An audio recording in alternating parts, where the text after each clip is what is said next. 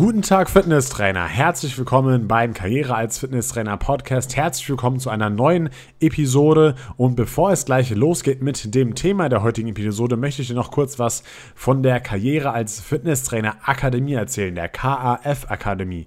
Das ist meine eigene Akademie, die ich gegründet habe und wir bieten eine B-Lizenz an. Ja, das bedeutet, wenn du noch keine B-Lizenz hast und du Fitnesstrainer werden möchtest, dann ist das wirklich perfekt für dich, weil es viele, viele Vorteile gibt, die wir bei der Ausbildung integriert haben und die du hast, wenn du diese Ausbildung absolvierst. Und ich möchte dir heute mal einen Vorteil kurz verraten und das ist folgender. Und zwar habe ich die Erfahrung gemacht, bei anderen Akademien ist das Skript meistens richtig, richtig lang und es wird nicht alles im Unterricht erklärt oder es gibt nicht für jedes Thema im Skript wirklich auch Videos, wo man wirklich alles erklärt bekommt und dann kann es natürlich sein, dass es irgendein Thema gibt und äh, das liest du vielleicht im Skript, hast es aber trotzdem nicht verstanden und keiner erklärt es dir wirklich im Präsenzunterricht oder per Video und das wollten wir eben in, bei der B-Lizenz der der KF-Akademie vermeiden.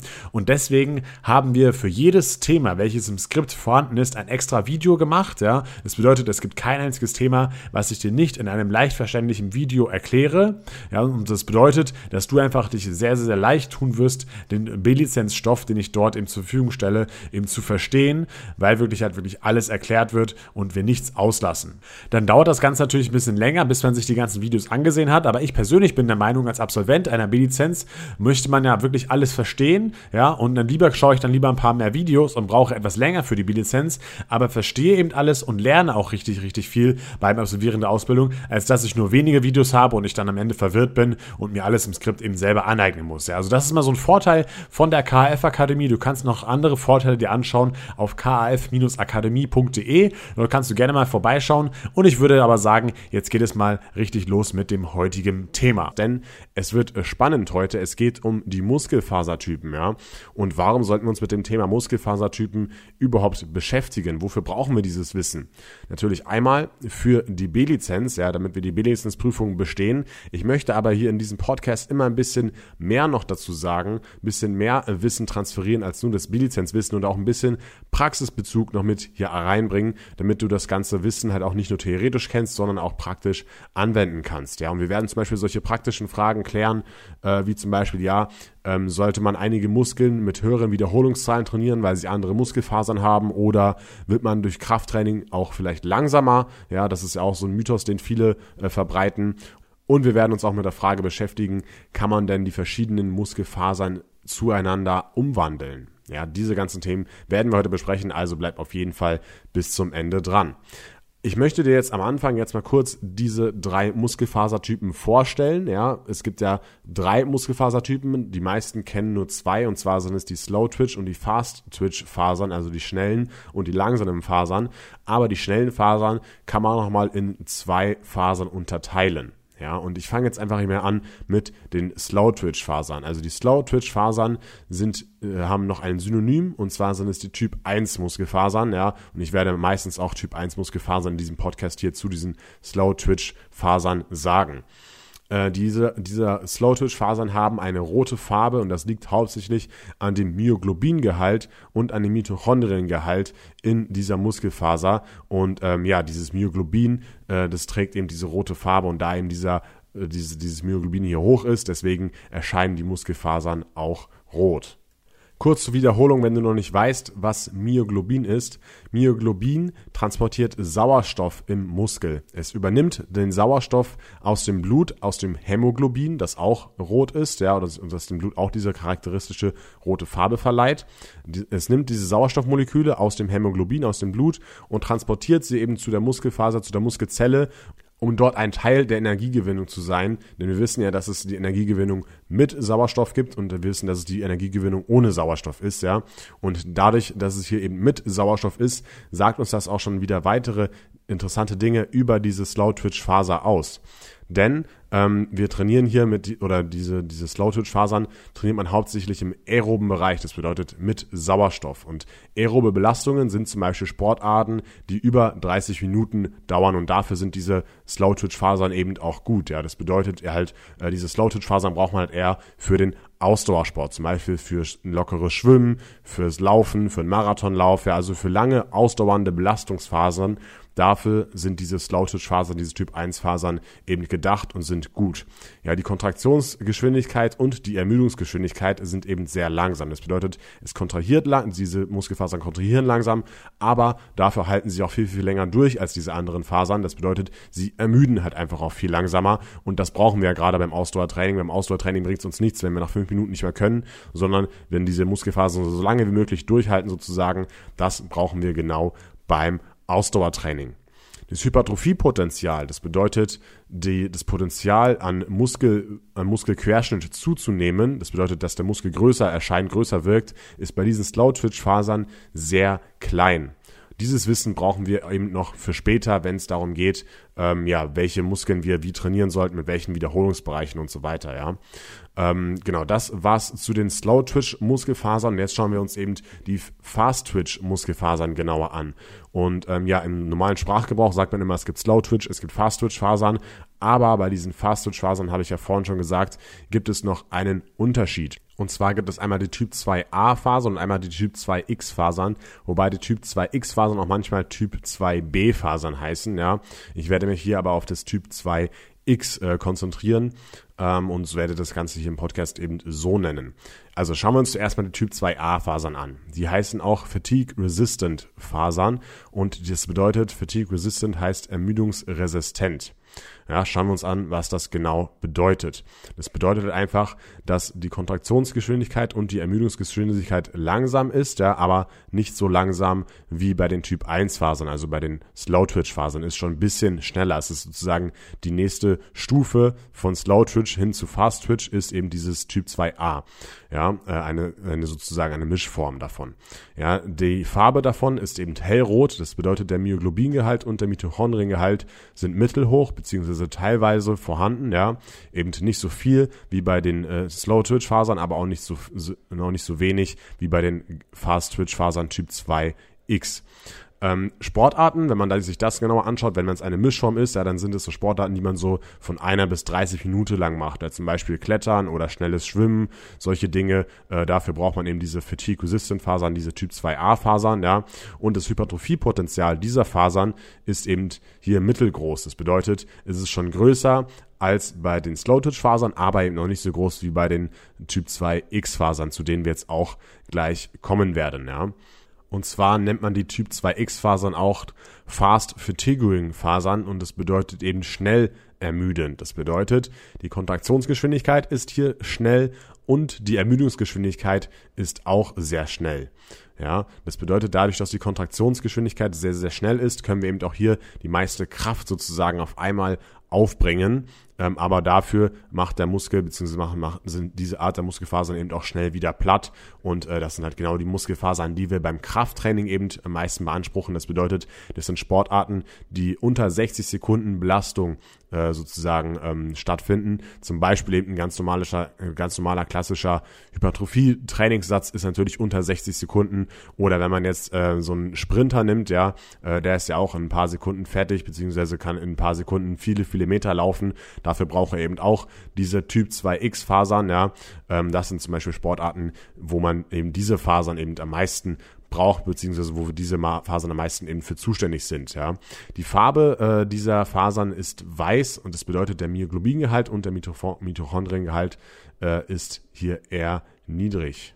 Die Energiebereitstellung in diesen Muskelfasern findet hier anaerob statt. Das bedeutet ohne Sauerstoff, ja, und wir brauchen ja, also wir wissen ja bereits schon, dass man eben beim Krafttraining auch im anaeroben Bereich trainiert. Das passt alles eben halt gut zusammen. Und das Entscheidende für uns Kraftsportler beziehungsweise für diejenigen Leute, die Muskeln aufbauen möchten, ist jetzt, dass das Hypertrophiepotenzial bei diesen Muskelfasern hier sehr groß ist. Das bedeutet, ähm, hier ist das meiste Potenzial, den Muskelquerschnitt zu vergrößern. Das bedeutet, den Muskel eben groß erscheinen zu lassen. Ja, dafür brauchen wir eben genau diese Typ 2 X-Fasern. So, und jetzt möchte ich mal darauf eingehen, ähm, wie eben diese Muskelfaserverteilung bei jedem Menschen unterschiedlich sein kann, beziehungsweise wie es auch in den unterschiedlichen Muskulatur des Menschen unterschiedlich sein kann.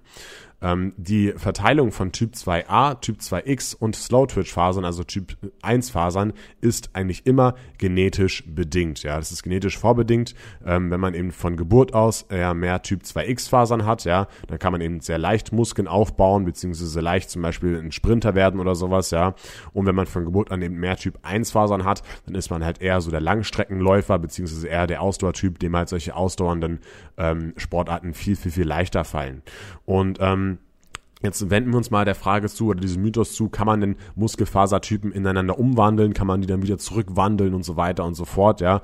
Und da ist sich die Wissenschaft äh, leider nicht ganz einig, aber ich möchte dir trotzdem mal eben die Fälle äh, hier aufzeigen, die eben in Diskussion stehen, beziehungsweise wo es einfach unterschiedliche Quellen zu gibt. Also die erste Quelle, die ich gefunden habe, beziehungsweise was es, was es sein kann, dass möglich ist, ja, ist, dass die Typ 2X Fasern, also diese sehr schnellen Fasern, die wir fürs Krafttraining brauchen, in die Typ 2a Fasern umgewandelt werden können wenn man eben viel Ausdauertraining betreibt. Aber man muss jetzt keine Angst haben, dass wenn man jetzt ungefähr so zweimal pro Woche irgendwie für eine halbe Stunde mal joggen geht oder sowas, dass da gleich die Muskelfasern irgendwie umgewandelt werden können. Ähm, das passiert erst, wenn man es wirklich exzessiv macht und über einen längeren Zeitraum wirklich oft Ausdauertraining macht, dann kann eben dieser Vorgang stattfinden. Aber wie gesagt, die Wissenschaft ist sich auch nicht ganz einig, aber das ist sozusagen ein Fall, den ich gefunden habe, der auftreten könnte. Der zweite Fall, den ich gefunden habe, von denen manche Quellen ausgehen, ist, dass man eben die Typ 2a Fasern, also diese mittleren Fasern, in die ganz schnellen Fasern umwandeln kann, also in Typ 2x wenn man eben viel Krafttraining betreibt und wenn man sich eben nur auf diese Fasern konzentriert. Aber wie gesagt, da gehen auch wieder einige Quellen nur davon aus. Deswegen kann man jetzt nicht ganz genau sagen, okay, definitiv ist es so, dass die Fasern, diese Fasern umgewandelt werden können und nicht mehr zurück und so weiter und so fort. Ähm, grundsätzlich würde ich eben sagen, dass das genetische Potenzial vorbedingt ist, ja, und ob man jetzt diese, diese Fasern eben umwandeln kann, ja, da ist die Wissenschaft, wie gesagt, nicht ganz einig und äh, da ich jetzt auch kein Wissenschaftler bin und das nicht in einem Labor äh, testen kann, sondern eben auch nur die Testergebnisse mir an, mir ansehen kann, ähm, kann ich eben äh, diese Aussagen jetzt hier so treffen. Ähm, was man aber durchaus ähm, festhalten kann, wie gesagt, gerade schon gesagt, ist, das genetische Potenzial ist vorgegeben. Das bedeutet, wenn du wirklich von Geburt an viele Typ 1 Fasern hast, dann wirst du halt wahrscheinlich niemals der beste Bodybuilder der Welt werden, weil du einfach nicht die richtige Muskelfaserverteilung von Geburt aus an hast. Das steht auf jeden Fall fest. Dann schauen wir uns mal die nächste Frage an gibt es denn im Körper Muskeln, die eine unterschiedliche Muskelfaserverteilung haben. Also zum Beispiel hat der Bizeps eine andere Muskelfaserverteilung als zum Beispiel der Hüftbeuger oder der Rückenstrecker.